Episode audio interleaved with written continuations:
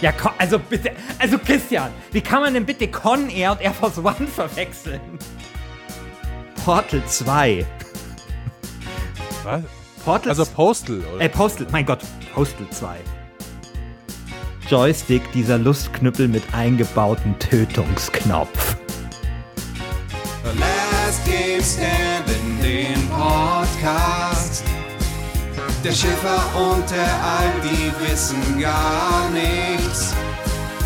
Last Game Standing, bisschen rotzig. Aber ich höre trotzdem jede fucking Folge. Last Game Standing, yeah, yeah, yeah. Alf und Schäfer, yeah, yeah, yeah. Alf und Schäfer. Einen wunderschönen guten Tag hier zu Last Game Standing, dem Battle Royale Modus unter den Spiele Podcasts. Mein Name ist Christian Schiffer und ich bin zugeschaltet aus Spanien und bei mir quasi übers Internet verbunden aus dem schönen München ist Christian Alt dabei. Hallo. Hallo und wir befinden uns im vierten Viertelfinale der dritten, nee, Entschuldigung, vierten, vierten Staffel, ne? Vierte Staffel, ja? der vierten Staffel von Last Game Standing, in der wir das beste Spielejahr der Computerspielgeschichte suchen. Und dieses vierte Viertelfinale ist ja immer ein sehr besonderes Viertelfinale, denn da treffen ja die ähm, Community Picks aufeinander, die Community Whitecards quasi. Und ähm, ihr habt uns ausgesucht, das Jahr 2000, das der Christian Alt vertreten wird, gegen das Jahr 2003, vertreten durch meine Wenigkeit. Und wie immer entscheidet ihr dann am Ende im Forum, welches von diesen beiden Jahren weiterkommt und in das Halbfinale einziehen darf. Ich, mir ist diese Woche bei der Vorbereitung aufgefallen, was für ein krasser Vollidiot ich bin. Also, weil in der letzten Folge habe ich ja 2001 verteidigt und 2001 war einer meiner Argumentationslinien, sieht übrigens nicht gut aus für das Jahr 2001 gerade, just saying. Und 2001 war eine meiner Argumentationslinien, hey, Baldur's Gate äh, 2 Expansion äh, Add-on und äh, Diablo 2 Lord of Destruction kommen raus. Gute Spiele werden noch viel, viel besser und so weiter und so fort. Und habe praktisch schon gesagt, praktisch äh, damit, dass äh, Diablo 2 in seiner Urform zum Beispiel jetzt vielleicht nicht so ideal ist und jetzt, scheiße, muss ich 2000 verteidigen, da kommt halt Diablo 2 rein. Ja, da ich ich- ein schönes Eigentor geschossen. Ich dachte mir so, mein Gott, eigentlich ist das jetzt das dritte Jahr von den vier Jahren von irgendwie 40 erdenklichen Computerspieljahren, wo Christian Alt wieder dasselbe erzählen darf. Nämlich wie geil Diablo ist, ja. Nach dem Jahr 1996, nach dem Jahr 2001 und jetzt wieder im Jahr 2000. Also ich fand eh, dass das ein ziemlich äh, gutes äh, Christian Alt-Jahr ist, ne? Also so, äh, irgendwie erscheint ein Diablo, erscheint, glaube ich, auch ein Zelda, irgend, irgendwas mit Mario ist auch dabei. Leider kein Tamagotchi, aber Es, ist- es ist ein okayes Jahr, tatsächlich. Ähm, bis man über die Leuchttürme spricht. Und da ist es halt ein, ein überragendes Jahr. Weil in unserer Community-Auslosung wurden ja schon ein paar Titel genannt. Ja. Aber, liebe Community, ihr habt eine Sache vergessen und die werde ich euch gleich brühwarm aufs Brot schmieren, was ich da noch rausgegraben habe, was 2000 erschienen ist, was keiner auf dem Zettel hat. Ein Spiel von solch überragender Qualität, äh, es werden alle durchdrehen. okay, da bin ich ja sehr gespannt. Ich habe das ähnliches natürlich auch noch im Petto. Ja, aber wenn ich jetzt schon mal dabei bin, soll ich dann einfach mal anfangen? Ja, fang an. Letztes Mal habe ja ich angefangen und da mussten die Leute diese 40 Minuten durchstehen, bis dann endlich du dran kamst. Deswegen drehen wir das jetzt mal schön um. Ja.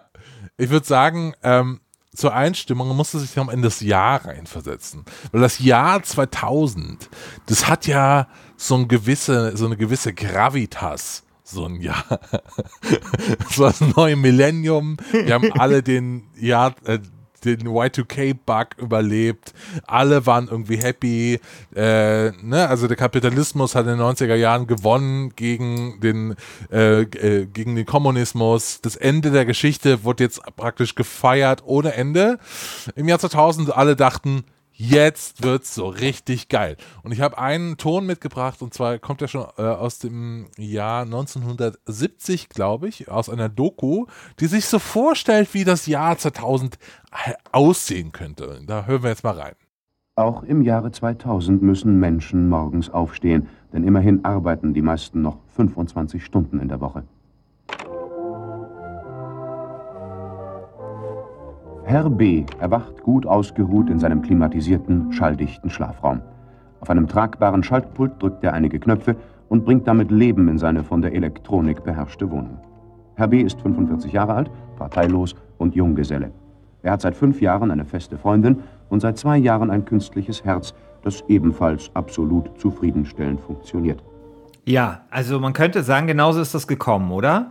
Ja, was ich das Geilste an diesem O-Ton finde? Was? Dass gesagt wird, dass Herr B. parteilos ist. Ne? Also das ja, weil wir im Jahr 2000 haben wir die Parteien halt hinter uns gelassen. Weißt du? Das halt ja, aber, aber alles was nur noch. Was für eine politisierte Zeit war das, dass praktisch 1970 gesagt wurde, wow, hey, der ist parteilos, das muss man erwähnen. ja, so. stimmt. Und 25 Stunden arbeitet in der Woche. Also alles geil für Herrn B. Aber so hat man sich das halt vorgestellt. Aber, aber ne? da finde also, ich, ja, find ich ja interessant. Du weißt ja, dass John Maynard Keynes, der berühmte Volkswirtschaftler, in den 30er Jahren vorausgesagt hat, dass wir nur noch 15 Jahre im Jahr 2000 arbeiten werden. Und das finde ich schon total interessant, dass man in den 70er Jahren schon so, Stunden. dass man da schon so, so, ein, so ein bisschen pessimistischer wird und sagt, naja, es könnten schon auch noch 25 sein. ja. ja, wobei er Keynes gar nicht so Unrecht gehabt hat. Also tatsächlich, wenn man sich egal. Also da müssen wir jetzt mal auf, den, auf die, den Anstieg von Bullshit-Jobs und so schauen, ne? Genau. Wurscht. Ja. Egal. Äh, genau, aber so hat man sich das vorgestellt im Jahr 2000. Und gekommen ist aber folgendes. Das ist die Realität im Jahr 2000. That is my race. Race. Das ist mein Fahrrad. Nee, Bike Fahrrad ist Race. Bike. Race. R-I-C-E. Oder R-I-Z-E. R-A-Z-O-R. Habe ich auch vorher noch nie. ich Wie nicht. R-A-Z. O-R O-R. wird's geschrieben. Razor. Und Race wird's gesprochen. Das ist, wie man es Razor. spricht. Das Das ist E hast du vergessen. Razor. Race. Hier ist. Ja, und da hinten ist das E noch dran, du Eule. Das kleine Razor. Okay. Lieber Christian, du Eule, was ist das? Weißt, weißt du, wer es ist? Nee. Das sind Slatko und Jürgen Boah. im Big Brother Haus.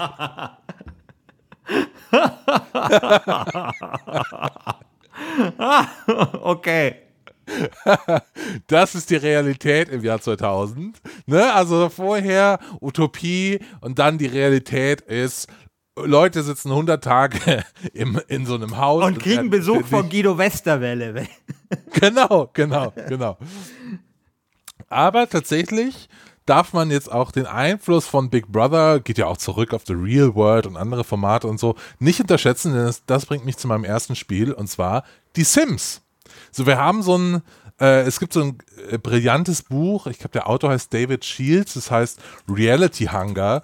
Äh, und jetzt mal unter uns zwei kleinen, ähm, äh, zwei kleinen Pfarrerstöchtern, immer wenn ich irgendeine schlaue These in den letzten Jahren gesucht habe, habe ich immer bei David Shields aus diesem Buch entdeckt. Ist da auch so, ist da auch so 1996, da haben Computerspiele 3D verstanden aus diesem Buch. Oder 2000, wann war das? 1998 haben sie äh, verstanden zu erzählen, das alles aus diesem Buch? Ja, raffiniert. Nein, nein, nein. Genau. Ja, aber David Shields hat ein brillantes Buch geschrieben, ähm, das ich heute noch immer noch sehr treffend finde. Das heißt Reality Hunger und es geht darum, dass wir äh, im 21. Jahrhundert eine ganz große Lust am Dokumentarischem haben und eine ganz große Lust an Authentizität. Und das sieht man ja auch irgendwie bei YouTube und irgendwie wir gerade, wir zwei Eulen hier im Podcast, ne? Also, äh, das ist jetzt hier auch kein Radio, was wir machen. Das ist halt schon irgendwie ein Podcast, ein anderes Format. Und äh, es weicht sich halt dann alles auf. Und dieses und Weißt, weißt, tatsächlich weißt, sieht du, dass ich, das, weißt du, dass ich letztens äh, das Ende der Authentizität äh, ausgerufen habe? bei, äh, hast du über TikTok gesprochen Ja. oder was? Ja. Ja. Ja. Ja. Wollte ich nur mal erwähnen. Also wenn irgendwie äh, das Ende der Authentizität irgendwann da ist, dann möchte ich darauf verweisen, dass ich das schon sehr früh hab kommen sehen. Ja. So wie irgendwie Snapchat und so, keine Ahnung, war, war, war's ja auch ganz vorne dran. Egal. Sieht man aber tatsächlich bei die Sims, dass da irgendwie, da, da entsteht was komplett Neues. Man will Leuten, seinen Spielfiguren zuschauen, wie sie da irgendwie rumlaufen und irgendwelche Jobs machen und, irg und irgendwie ähm, und irgendwie sich verlieben und neue Sachen lernen. Und es ist dieses interaktive Puppen. Ja, und im, im Pool äh, nicht mehr rauskommen, weil man die Leiter weggestellt hat und solche Genau. Sachen. Aber die Sims war eine unfassbare Innovation, hat ganz neue Leute auch in, zum, zum Spielen gebracht und äh, ist einer der wegweisendsten Spieletitel nicht nur des Jahres, sondern auch des Jahrzehnts. Ja. Hast du viel Sims gespielt früher? Ähm, ich habe viel Sims 1 und Sims 2 gespielt und dann habe ich irgendwie das Interesse daran verloren. Aber ja, es war schon etwas Besonderes damals, auf jeden Fall. Und ähm, ich, ich habe es nicht so gerne gem gemocht, tatsächlich dann doch, weil, weil es mich zu sehr gestresst hat. Also dieses Sims-Ding ist ja eigentlich immer nur so ein, hey, die haben irgendwie zu wenig Zeit, um sich auch mal auf die Couch zu legen. Und hey, irgendwie, wenn sie haben zu wenig Zeit, um zu kochen, dann kaufst du einen geileren Herd, dann geht das irgendwie schneller, dann, äh, dann haben sie irgendwie mehr Zeit, sich zu erholen und dann können sie wieder mehr Geld verdienen und sich einen geileren Herd kaufen. Und irgendwie, das war mir dann doch ein bisschen zu doof, so. Äh, aber, aber ich fand das so als, ähm, ja, so als Experimentierding, was kann man, was machen die so, ne? So, als kleines interaktives Puppenhaus hat mir das immer ganz gut gefallen. Du hättest lieber so eine Herr B-Version äh, von den Sims gehabt, oder? Also so wie in, diesem, in dieser Doku. 25 Stunden arbeiten, viel Ja. Zeit, Antidepressiva, Ja. die sofort wirken. Ja, und so. aber es ist immer so, also ich meine, ich habe eh immer zu wenig Zeit und wenn ich dann halt noch ein Computerspiel spiele, wo die Leute zu wenig Zeit haben, dann, dann multipliziert sich das irgendwie und deswegen, äh, ja, also ich, ich, ich fand es immer okay und so, den Hype konnte ich jetzt bei mir nicht so betrachten, aber ich verstehe ihn quasi auf so eine abstrakte Art. Also ich verstehe, warum Leute das gerne spielen und ist auch voll okay. Also die, die Sims war, ist ja so ein bisschen zu vergleichen mit, äh, mit dem Beginn der Wii, also so diese ganze Blue Ocean Strategie von Nintendo, ne? also das ist ein ganzer neuer Marktbereich, Bereich, den man noch nie für Spiele begeistern konnte, beziehungsweise man hat sein Möglichstes getan, um diese Menschen nicht für Spiele zu begeistern äh, und plötzlich haben die was. Und es ist schon sehr, sehr interessant, dass sich da das Spielen an sich auch nochmal ändert. Ja, das wäre jetzt zum Beispiel wieder so eine These, die ich nicht so unterstützen würde. ja, weil wenn du dir halt so ein bisschen anschaust, so ganz früher, also quasi in, in die, wirklich ins Paläolithikum der Computerspielkonsolen gehst, da war das ein totales Familiending auch. Das ist auch erst später dann gekommen, dass das eher so ein Ding für Jungs halt wurde. Ja, ja, klar, Insofern- das kam ja durch die Playstation auch, auch viel. Ne, also so, Ja, also nicht nur, ja, aber Ja, kam, kam, kam auch ein bisschen früher, aber wie gesagt, also ich meine, es war immer, also es gab in, in der Anfangszeit war das oft ein Familiending, wenn du dir die Werbung anschaust, zum Beispiel von so alten Konsolen, das ist immer die Familie, da ist auch das Mädchen dabei und so weiter, halt vor, vor dem Fernseher und die spielen halt an der Konsole und so. Und ähm, ich, ich bin mir bei, bei Sims ähm, ja nicht so sicher, ob das so intendiert war, tatsächlich ein Spiel zu machen, das dann eher für diese, ja, also für eine weibliche Zielgruppe sich dann eher so ein bisschen herauskristallisiert hat. Ich glaube, das war einfach Unisex so am Anfang, aber es hat sich dann halt herausgestellt, dass es halt vor allem Frauen und junge Mädchen halt angesprochen hat. Ja. Es ist ein bisschen wie mit unserem Podcast, weil wir wollten auch einen Podcast machen, der möglichst alle anspricht. Und jetzt haben wir aus Versehen äh, nur so richtig coole Leute, die diesen Ja, Podcast hören. genau. Ne, also da stolpert man einfach so auch so rein. Ja, genau. Ja. Wundert sich dann. Ähm, aber kommen wir doch mal dann zum nächsten. Im Jahr 2000. Und zwar müssen wir über Counter-Strike reden. 1999 kommt Counter-Strike raus, aber so die richtige Release-Version kommt erst im Jahr 2000. Und ähm, mit Counter-Strike beginnt auch die ganz große Zeit der LAN-Partys. Und da gab es damals auch Dokus, die eben dieses neue Phänomen begleitet haben. Und für alle, die jetzt nicht wissen, was genau nochmal Counter-Strike ist, wie, wie man das spielt und so, habe ich einen Ton mitgebracht, der, ähm, ich glaube, es, es ist eine Fernsehdoku, die erklärt einem das jetzt mal, was genau Counter-Strike ist. Über eine halbe Million Deutsche spielt täglich im Internet Counter-Strike, zu Deutsch Gegenschlag. Im weltweit erfolgreichsten Ballerspiel kämpfen fünf Terroristen im Team gegen fünf Antiterrorsoldaten. Jeder Mitspieler sieht den Spielverlauf dabei nur aus seinem Blickwinkel. 20 Minuten lang rennt er als Bösewicht durch die unterschiedlichen Spielkulissen, die sogenannten Maps, mit dem Ziel, Bomben zu zünden oder Geiseln zu nehmen. Dann werden die Rollen getauscht und er muss Geiseln befreien oder Bomben verhindern, indem er den Gegner eliminiert. Ich spiele am besten am liebsten mit der AK. AK steht wofür? Äh, Kalaschnikow ist das. Ja, Gegenschlag. Äh, Die super Spiel. sogenannten Maps. Genau. ja, aber so war das damals. Also ich habe ja in dieser Killerspiel-Doku ja auch mich viel in so Archiv reingegraben und mein Lieblingswort aus dieser Zeit oder Lieblingsanmoderation war so ein Typ von Dreisat, äh, so einer Kultursendung, der gemeint hat, äh, Counter-Strike-Spiele mit dem Joystick, Joystick, dieser Lustknüppel mit eingebauten Tötungsknopf.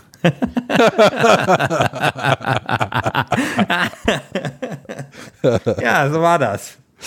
Aber ich habe es tatsächlich mitgebracht, auch nicht, äh, um mich über äh, die Autoren und Autorinnen dieser Sendung irgendwie lustig zu machen, weil ich finde es tatsächlich auf 30 Sekunden Ja. Counter-Strike erklärt, ist Ja. echt gut, oder? Ja, ja finde ich auch. Da ist so alles drin. Da ist alles So. drin. Ja. Ganz klar. Und dann ist total faszinierend, äh, ich erzähle gleich, worüber ich wirklich reden will, aber noch ein zweiter Ton aus dieser Doku, weil sie sind dann auch auf einer LAN-Party. Und die Beschreibung dieser LAN-Party ist so schön. Wir hören jetzt mal rein.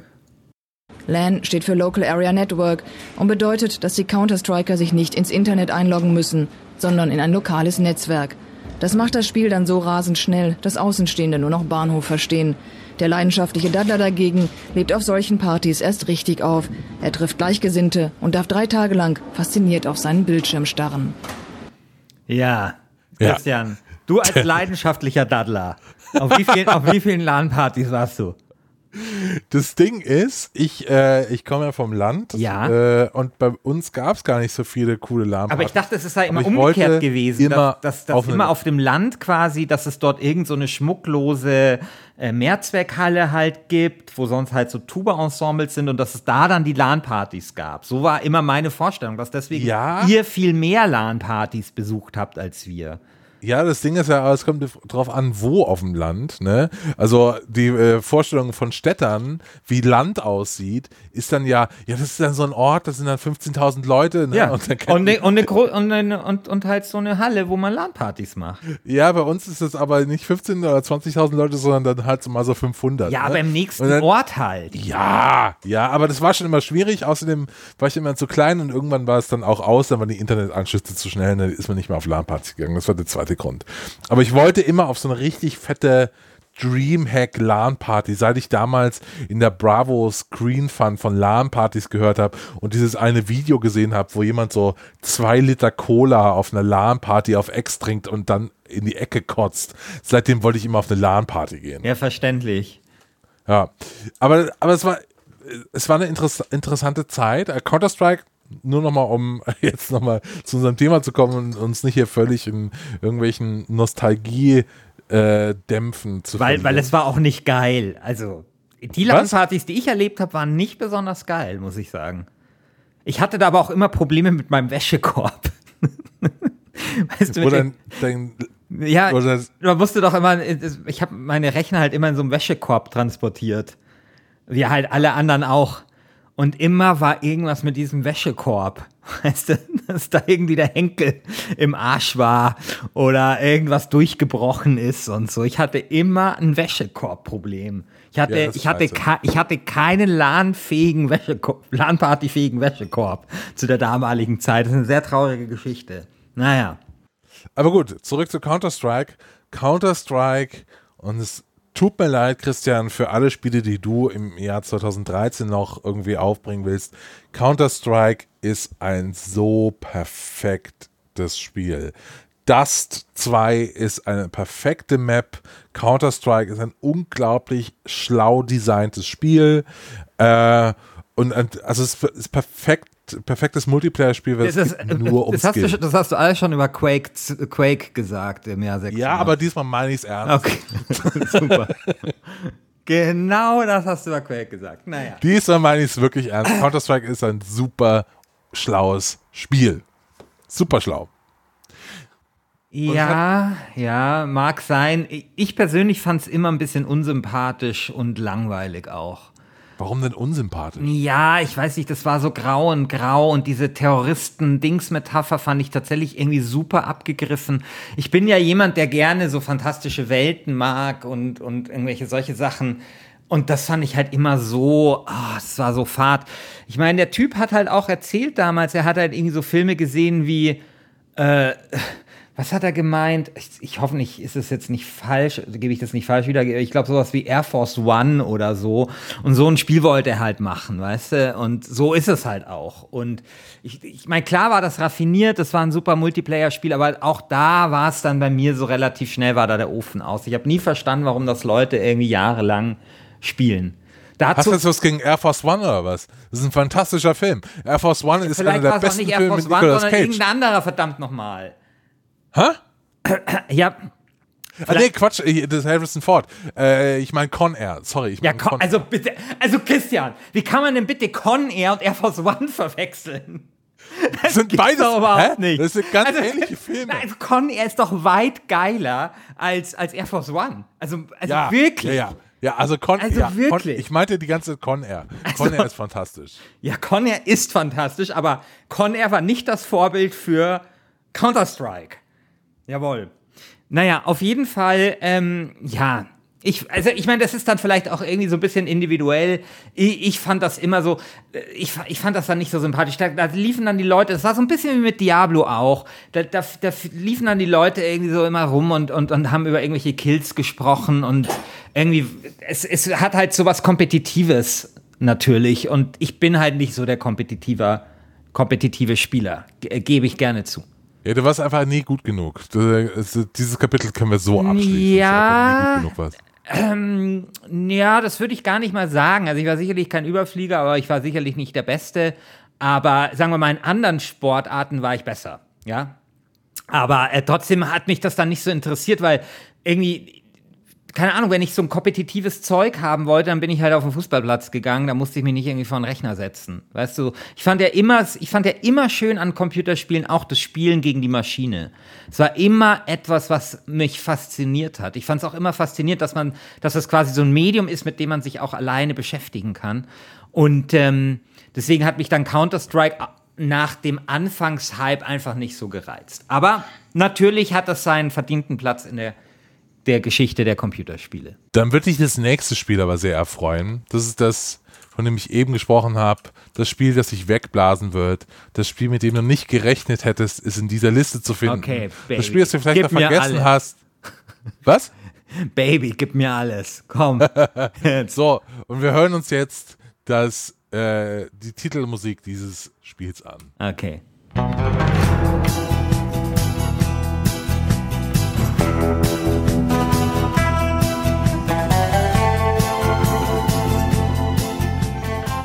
Weißt du, was es ist? No One Lives Forever natürlich.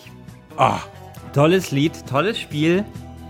Äh, ein bisschen schwer fand ich's, aber natürlich ein fantastisches Spiel. Fantastische Hauptfigur. Kate Archer, No One Lives Forever, eins der unterschätztesten Spiele aller Zeiten. Und Na, unterschätzt Spiele, ist es unter- nicht. Es hat sich schlecht verkauft, aber es ist nicht unterschätzt. Es Ja, gilt doch schon als Kritikerliebling. Ja, jetzt sind wir schon wieder in dieser Diskussion irgendwie, was ist unterschätzt. was Naja, unterschätzt. aber sorry, ich will dich mein, gar nicht ich wenig. Leute, die wirklich sagen, es ist ein schlechtes Spiel. Ja, okay.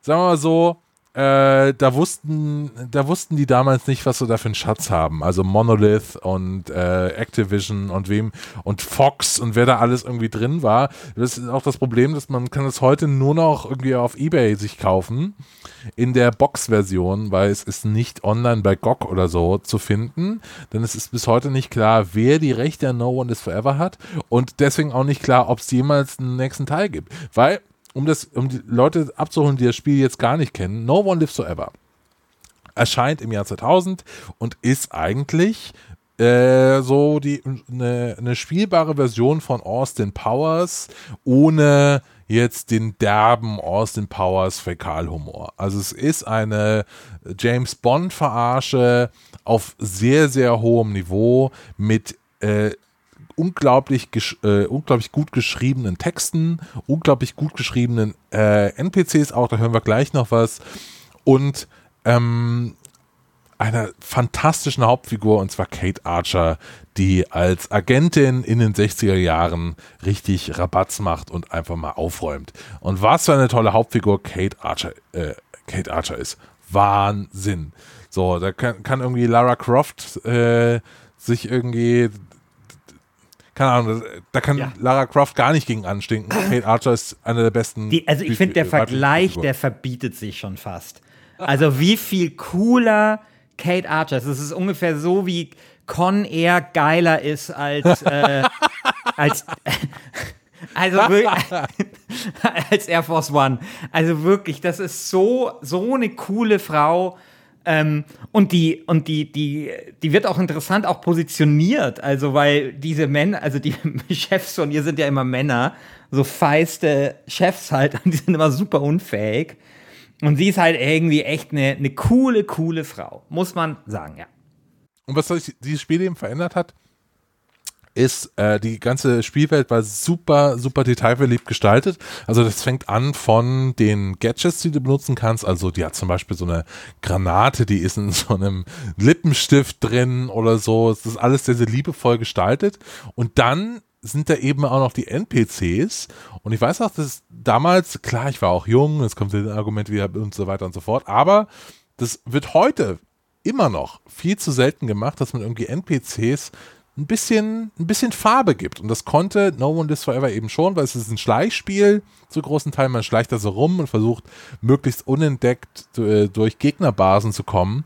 Und dann hält man hinter einer Ecke inne und hört plötzlich, wie NPCs miteinander sprechen. Äh, und einen dieser Dialoge habe ich jetzt mal rausgeklippt.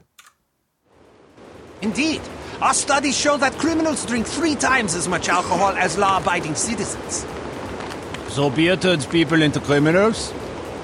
The correlation doesn't imply causality. Just because criminals drink a lot of beer doesn't mean that beer causes crime. It's possible that people with criminal tendencies enjoy beer because it helps to soothe their conscience.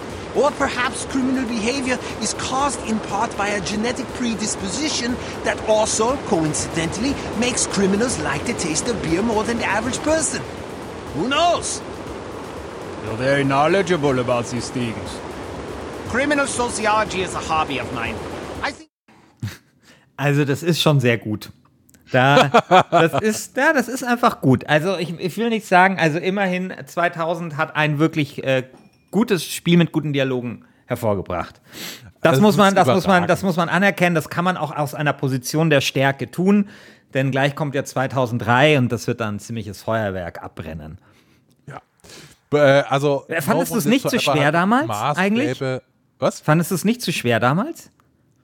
Äh, ich weiß gar nicht, ob ich das durchgespielt habe. Ich konnte es ja nicht mehr nachspielen. Ah, also ich will das seit Ewigkeiten nochmal spielen. Ich glaube, mu ich muss mir jetzt einfach mal bei Ebay äh, schießen für wenig Geld.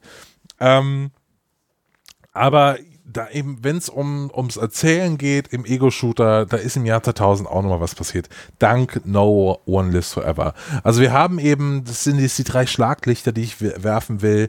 Wir haben Counter-Strike als Multiplayer-Vertreter plötzlich äh, werden LAN-Partys ganz groß. Ja, vorher gab es Quake und so, aber jetzt 2000 geht so richtig los, so richtig, richtig los. Wir haben den Clan-Report und die Clan-Seiten in der GameStar und so weiter. Wir haben No One Lives Forever, ein unglaublich gutes PC-Spiel, das wirklich Maßstäbe gesetzt hat im Erzählen. Und wir haben eben die Sims, das wie ein Spiegel äh, seiner Zeit heute äh, wirkt. Denn Sims vereint alle Tendenzen, die es damals in den frühen 2000ern schon gegeben hat.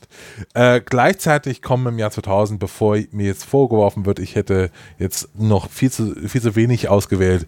Natürlich, Diablo 2 kommt raus, Baldur's Gate 2 kommt raus, Hitname, äh, Hitman kommt raus, das erste Hitman, Deus Ex kommt raus. Ähm, also es ist ein sehr, sehr pickepackevolles Jahr, das Jahr 2000. Jo, wollen wir über das Jahr 2003 sprechen? Na gut, okay. Wenn du jetzt keinen äh, Ton aus der, äh, aus der vierten Staffel von Big Brother dabei hast, bin ich sauer. Mit, die hat Alexandra Bechtel moderiert im Jahr 2003. Ich habe leider keinen Ton dabei, weil ich bin ja hier in, äh, im Urlaub und da sind die Schneidemöglichkeiten. Ähm, Ach, das ist äh, schade. Ja, es ist wirklich ein bisschen schade, weil es gäbe wahrscheinlich. Ist im Jahr 2003 nicht auch so langsam DSDS und sowas losgegangen? Ich glaube, DSDS. Ich glaube schon, oder? Gut sein. Warte mal. Warte, DSDS. äh, DSDS 2002 geht Ach, los, am 9. okay. November. Die erste Gut. Staffel. 2003 wird dann aber Alexander Klavs zum, äh, äh, zum Gewinner von DS, äh, DSDS gekürt. Und ein, ganz kurz ein, ein Exkurs. Es gab ja mal so ein DSDS-International-Ding, äh, wo Alexander Klavs gegen alle anderen Gewinner angetreten ist, international. Und Alexander Klavs hat anscheinend so verkackt, dass er, äh, dass dieses Video nicht mehr aufzufinden ist. Der, der wurde auch letzter oder so. Es war ganz, ganz unangenehm. Der hat äh, wieder seinen Hit Maniac gesungen, wer sich noch erinnert. Ähm, und ich alle paar Monate oder äh, suche ich nochmal dieses Video. Ich habe es jetzt ein paar Monate schon wieder nicht gemacht. Also ich habe es bisher noch nicht gefunden. Wenn einer von euch dieses Video hat, wo Alexander Klavs von der internationalen Jury steht, Maniac singt und dann nur aufs Maul bekommt, ich würde mich sehr freuen, das auch mal zu sehen. Ist das dann auch, äh, ist das dann auch eine internationale Jury gewesen? Also mit Ja, allen, ja, mit ja, allen. Arschlöchern Mit quasi der so, ganzen du? Welt versammelt? Ja! Boah. Ja, okay, also äh, wirklich besorgt uns dieses Video. okay, 2003. Also, die Jahrtausendwende ist jetzt schon ein paar Jahre her. Ähm, äh, es, ist, äh, es, ist, es ist ja nichts passiert großartig zur Jahrtausendwende, aber dann eben mit einer gewissen Verzögerung schon, nämlich im Bereich der Spiele geht's mal so richtig ab. Ich hatte erst so ein bisschen überschrieben dieses Jahr mit 2003 ist das 1984 der Moderne. Weil da sowas wie Eve Online und Freelance erschienen sind, die halt ganz klar in der Tradition von, Wow. von Dings stehen und natürlich viele auch erzählerische Spiele, aber da dachte ich mir, ach komm. Ähm, es ist tatsächlich ein erzählerisch sehr starkes Jahr. Wir haben dort Spiele wie Ma- Max Payne 2, Silent Hill 3 und natürlich Knights of the Old Republic. Ohne Zweifel das Spiel mit der besten Story aller Zeiten. Da kann es kaum Diskussion drüber geben. Es ist, wie gesagt, ein exzellentes Weltraumjahr. Jedi Knight Academy, Eve Online, also was man fand ich, finde ich fast gar nicht hoch genug schätzen kann. Also wie, wie anders damals das auch schon war als Spiel, wie ähm, also als, äh, als Massive Online Multiplayer Dingsbums ähm, und wie, wie sich das auch gehalten hat. Ich war ja dreimal in, äh, in Reykjavik, und da gibt's ja diese Eve Online Statue. Kennst du die? Nee. Ja, da steht irgend so eine Eve Online-Statue, die sie dort hingestellt haben. Ist ja aus Island, ist ja einer so der, der großen ja, Exporte eigentlich von. Also Island hat halt Fisch und Eve Online. Eve Online, ja. Ich habe ja mal äh, übrigens, ja, es ist schade, dass ich den Ton, den hätte ich, der ist nämlich zu Hause, den hätte ich gerne gespielt. Ich habe ja mal den Chefvolkswirt von Eve Online interviewt und zwar, ich glaube, es war 2007. Und dieser Chefvolkswirt von Eve Online, der hat mir halt so erzählt, so, also der war Isländer, ja, also Eve Online gehorcht halt voll der freien Hand des Marktes. Das ist quasi so Adam Smith als Computerspiel. Und ein halbes Jahr später war er dann Island fast pleite wegen der freien Hand des Marktes. Damals in dieser Wirtschaftskrise. Also das fand ich damals sehr interessant. Also Eve Online, eben Freelancer, dann ein ziemlich gutes Sportjahr. Also Tony Hawk Underground ist erschienen, NBA Street Volume 2, kenne ich alles nicht. Eins der, äh, kenne ich alles nicht, soll aber super sein. Need for Speed Underground soll auch eines der besten Need for Speed sein. Und das erste Call of Duty. Weißt du, was das Besondere war an dem ersten Call of Duty, lieber Christian? Warum das ein herausragendes Spiel war? Das erste Call of Duty. Ja. Ähm, nee. weil ähm, da wurden damals äh, die Originalwaffen des Zweiten Weltkriegs Probe abgeschossen, der Sound aufgenommen und dann ins Spiel integriert. Ja, es hatte Toll. Original Zweiter Weltkriegswaffensound.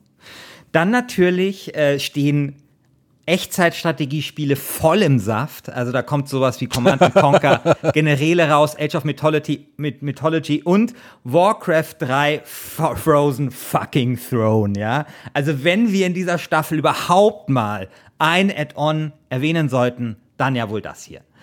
So, jetzt komme ich aber jetzt eigentlich zu meinen eigentlichen Picks. Und zwar habe ich die, das sind jetzt keine drei einzelnen Spiele, sondern es sind quasi drei, ähm, ja, ich habe ich hab jeweils ein paar Spiele zusammengefasst, um hier einen Punkt zu machen. Das erste, was ich sagen möchte, ist, ähm, da ist tatsächlich eins meiner Lieblingsspiele erschienen. Ich glaube, dass du nicht kennst. Und das wirklich einen der dümmsten Namen trägt, das jemals ein Computerspiel getragen hat. Nämlich unterwegs durch Düsterburg. Kennst du das? Nein. Also unterwegs, Nein. unterwegs durch Düsterburg ist ein JRPG, was mit dem RPG Maker 2000 gemacht worden ist. Hat irgendwie ein Deutscher gemacht und dieser Deutsche, ich weiß seinen Namen nicht, das Einzige, was klar ist, ist, dass es sich um ein Genie handeln muss. Das ist nämlich wirklich so ein 40, 50, 60 Stunden JRPG mit abs also mit so, weißt du, da ist dann so Musik irgendwie von den Red Hot Chili Peppers wird da als Hintergrundmusik genommen. Ähm, es gibt super viele Referenzen auf alle möglichen Sachen aus der Popkultur, interessante Charaktere und das Ganze für Umme. Also wirklich, also wenn jemand mal Zeit hat, das ist auch gut gealtert, weil es damals schon alt war, halt JRPG Maker, ist ein fantastisches Rollenspiel. Und das geht damals auch so ein bisschen, also noch, es ist noch nicht ganz so weit wie zwei, drei Jahre später, aber es geht eben schon so langsam los mit, hey, ähm, Hobbyprojekten. Da erscheint zum Beispiel auch das großartige Battle of Westnot. Ich weiß nicht, ob du das kennst. Das ist- kenn ich, ja. Das ist so in der Linux-Community, ist glaube Genau. ich vor einem Jahr ist das, glaube ich, auf Steam erschienen. Das sind genau so diese Sachen, die's, mit denen es damit losgeht. Aber ich finde tatsächlich unterwegs durch Düsterburg echt alle Achtung, was dieser Typ damals geleistet hat. Also, Also war- der Titel, der Titel ist absoluter Wahnsinn. Er erinnert mich ein bisschen an die Autobiografie von Hans-Werner Henze, dem Komponisten. Die heißt Reiselieder mit böhmischen Quinten. genau so. Wo ich bisher dachte, das wäre der dümmste Titel aller Zeiten. Aber unterwegs in Düsterburg ist Unterwegs durch Düsseldorf ist wirklich, also keine Ahnung. Aber ich weiß noch, das war so eine Zeit, bei mir muss ich auch sagen, deswegen hatte ich viel aus dem Jahr 2000 2003 gar nicht gespielt, weil es war nämlich genau die Zeit, in der ich wenig Geld hatte und einen veralteten PC. Und ich, so, also kennst du das, wenn du so manch, manche Jahre liegen ja in so einem, in so einem Bio, in so einem biografischen toten Winkel, weißt du? Und dieser tote Winkel wird gebildet aus zu wenig Geld und veraltetes System, so. Und viele Spiele, die in diesem toten Winkel dann erscheinen, die hat man dann halt erst später gespielt. Und so ging es mir da so ein bisschen. Und in meiner Verzweiflung damals eben griff ich zu unterwegs durch Düsterburg, weil das ging halt auch noch auf meinem alten Schrott, auf meiner alten Schrottkiste. Und es war super.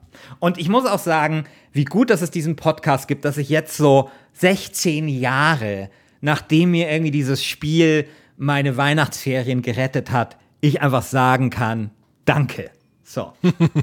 Dann das zweite, was man über das äh, Spiel, äh, über das Jahr 2003 sagen kann, es ist ein wirkliches Skandaljahr.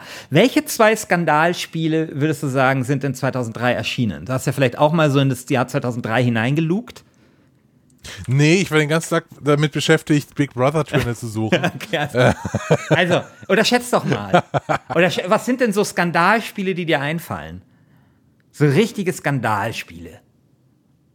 Bei denen ich mir übrigens gar nicht Ach so, sicher bin. GTA, äh, GTA äh, hier Hot Coffee und so. Nee, skandalöser, skandalöser. So, dass es indiziert ist, so, dass ich mir nicht sicher bin, ob ich diese Spiele in diesem Podcast überhaupt erwähnen darf oder ob das dann nicht werbig sein könnte und du das dann alles überpiepsen musst. Vielleicht, ich erwähne das dann im Plädoyer nochmal, vielleicht überpiepst du es dann, weil dann, da ist es tatsächlich sehr werbig. Okay. Aber wir reden wirklich von Indizierten und in einem Ach, Fall kam nicht Dings raus da? Äh, dieses von Rockstar? Ja. Dieses, Manhunt, Manhunt, Ja. das sogar beschlagnahmt worden ist und, also später dann beschlagnahmt worden ist in Deutschland und Portal 2. Was? Portal Also Postal, oder? Äh, Postal, mein Gott, Postal 2. Portal 2, mein Gott, sorry. Das böse, böse Portal 2, das auf dem Index gelandet ist. Okay, also es ist wirklich das Jahr, in dem Manhunt und äh, Postal 2 erscheinen. Zwei der mega umstrittensten Spiele überhaupt. Also hast du Postal 2 damals gespielt? Nee. Ich hab nee, das mal bei das so auch alles immer dumm. Ich hatte auch nie Bock drauf. Ich Also habe ich fand- hab, das so ich hab da mal bei so einem Freund zugeschaut.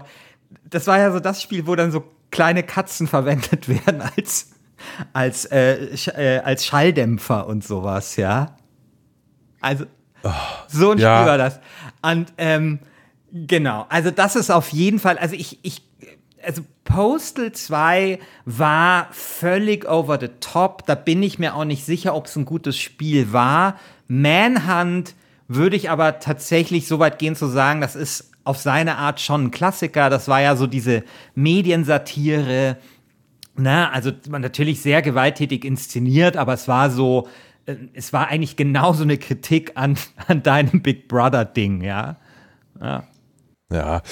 Ähm, weiß ich nicht. Ich habe irgendwie bei so, bei so ganz, ganz starken Gewaltspielen irgendwie nie so wirklich Bock, mich da jetzt rein, reinzufinden. Ja, ja da also ich lieber Portal 2 statt Postal 2. Ja, also Postal 2, also ich habe es jetzt auch nur erwähnt, weil es eben, weil mir es aufgefallen ist, dass es diese zwei Skandalspiele gab. Keine Ahnung, ob das gut war. Ich glaube eher nicht. Also als ich da über die Schulter geschaut habe, dachte ich mir so, na ja, also wenn das jetzt nicht irgendwie brennende Elefanten hätte und irgendwie ein Typ, der rumpisst und keine Ahnung was, dann wird es wahrscheinlich keine Sau interessieren. So, außer Uwe Boll, der es natürlich verfilmt hat.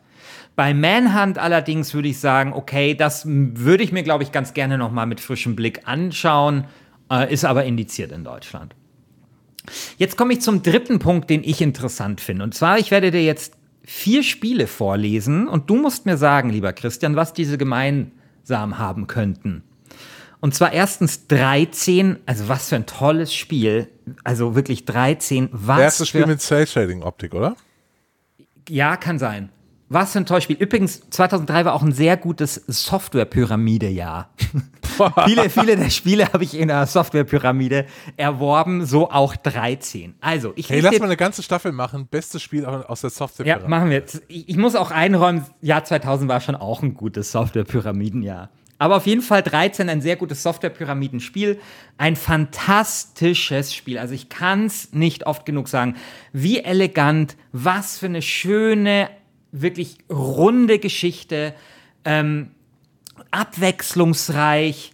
Ähm, einfach super, super, super tolles Spiel. Dann, also 13, dann Tron 2.0 von, auch von Molo, Molo, Monolith übrigens, die auch äh, die Dings gemacht No haben. One Lives Forever. No One Lives Forever gemacht haben. Dann Beyond Good and Evil und dann als viertes ein Spiel, das hatte ich jetzt, habe ich mich gar nicht dran erinnert, soll aber sehr gut gewesen sein, nämlich Freedom Fighters. Was könnten diese vier Spiele gemeinsam haben, lieber? Wahrscheinlich den Look, oder? Ist das? Nee, nee. Nee, denk mal Äh. drüber nach. Also ich sag's nochmal, 13, Tron Ja. 2.0, Beyond Good and Evil und Freedom Fighters. Soll ich sie verraten? Motion Blur. Nee, soll ich sie verraten? Ja. Es sind alles hervorragende Spiele, die sich scheiße verkauft haben. Ach so. Ja. Ja, Ein- ja gut, klar. Ja, Aber also- Tron 2.0 war doch nicht gut. Nee, doch, Tron 2.0 hat sehr gute Wertungen bekommen damals. Ja, aber ich habe das gespielt, das war scheiße. Ja, weiß ich nicht. Vielleicht bist du einfach zu dumm gewesen dafür. Sorry. zu viel Counter-Strike gespielt. Oh, da kann ich jetzt. mit- Nee, das war, das war sehr gut, wirklich. Also, und Beyond Good and Evil war natürlich auch super. Und dieses Freedom Fighters muss wohl auch ein ganz fantastisches Spiel gewesen sein. Deswegen würde ich nämlich sagen, um jetzt mal so eine Christian Alt-These aufzustellen, 2003 ist ein missverstandenes Jahr. Von den Märkten missverstanden. Also es ist tatsächlich interessant. Ich habe auch irgendwie gesucht, woran das halt liegen konnte, ob das irgendwie so ein Umbruchjahr ist. Aber das finde ich echt, ähm, erstaunlich. Also, dass du dort vier Spiele hast, die alle gut waren und sich alle nicht gut verkauft haben. Und gerade im Fall von 13, das ja auch mit so einem kleinen Cliffhanger damals geendet ist, finde ich das enorm schade. Enorm schade. Ich finde es auch, gut, Beyond Good and Evil hat dann Nachfolge bekommen. Tron 2.0, auch wenn es dir nicht gefallen hat, das war quasi das erste Mal, dass man so dieses Tron-Universum vernünftig in ein Spiel übersetzt hat, ja, in ein, in ein Ego-Shooter. Ähm, und in diesem Freedom Fighters fand ich auch sehr schön, da spielt irgendwie so ein Klempner die Hauptrolle. Also nicht Mario oder so, sondern halt so ein, so ein Normalo, der dann irgendwie auch sowas aufhalten muss. Wohl ein, muss wohl auch ein sehr sympathisches, sehr gutes Spiel gewesen sein. Also, das wären sozusagen ähm, nochmal so das Dritte, was ich zu diesem Jahr zu sagen hätte. Wir reden jetzt nicht über Warcraft oder was? Äh, wie, wie, über Warcraft Frozen Throne oder was? Ja, also bitte, Warcraft Frozen Throne ist. Das habe ich doch schon erwähnt.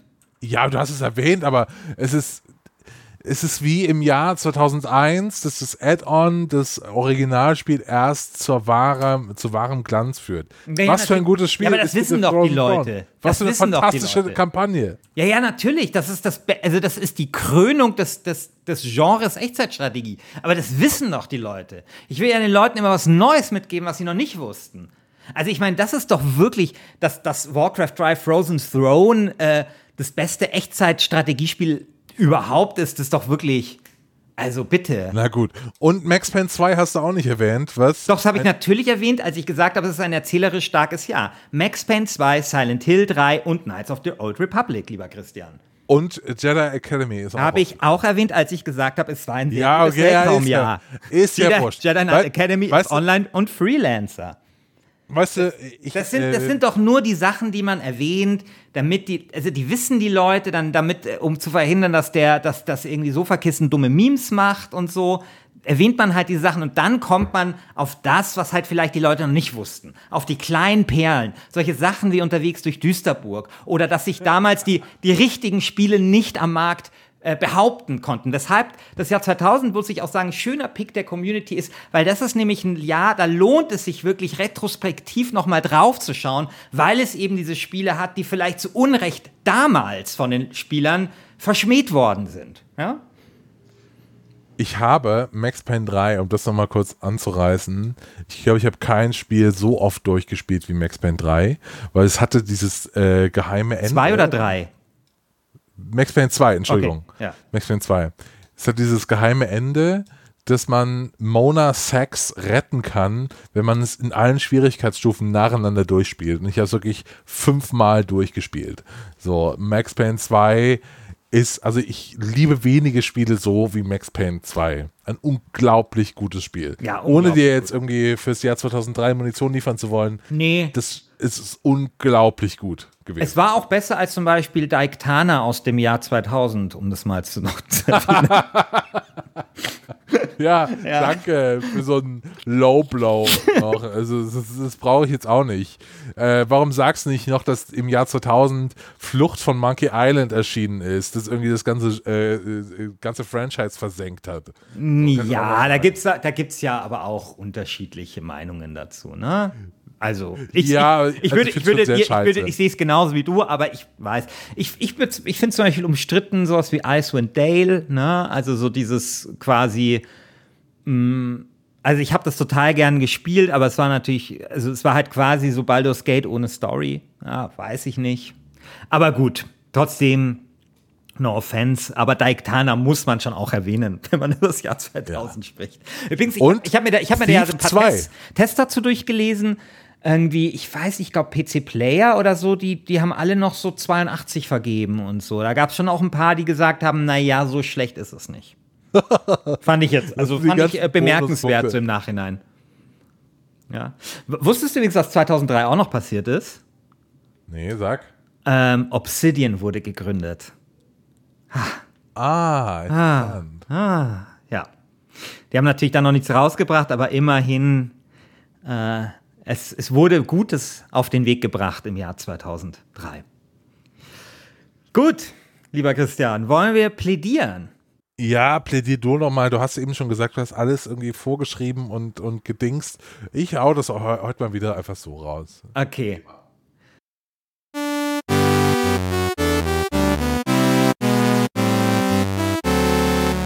Wolltest du dem Kapitalismus nicht schon immer eins auswischen? Den Marktkräften trotzen, dem Neoliberalismus eine mitgeben? Wolltest du nicht schon immer mal zeigen, dass eine andere Spielewelt möglich ist, dass Geschichte gemacht wird? 13, Tron 2.0, Beyond Good and Evil wurden vom Markt mit Missachtung gestraft. Doch du hast jetzt die Chance, diesen großartigen Spielen ihre Würde zurückzugeben. Ich sage, Thursdays 4 2003 blockiert den G2000-Gipfel. Ho, ho, Tony Hawk Underground. Ja zur Menschlichkeit und Ja zu Max Payne 2. Ja zur Solidarität und Ja zu Star Wars Knights of the Old Republic. Ja zur Freiheit und Ja zu Freedom Fighters. Ja zur Demokratie und Ja zu Düsterburg. Ja zu Frieden und Ja, okay, zu Warcraft 3 The Frozen Throne. Aber vor allem Ja zur Mitmenschlichkeit und Ja zum Hand. Feel the Burn and Feel Final Fantasy 10-2. We are the 99% und damit genauso viel wie 13 im Metascore verdient gehabt hätte. Schwerter zu Harvest Moon A Wonderful Life Flugscharen. Das Jahr 2000 steht ganz still, wenn dein starker Mausarm das so will. Also, Last Game Standing Hörer, lass das Hören sein, komm ins Forum, reih dich ein. Für 2003, damit Bayern stabil bleibt.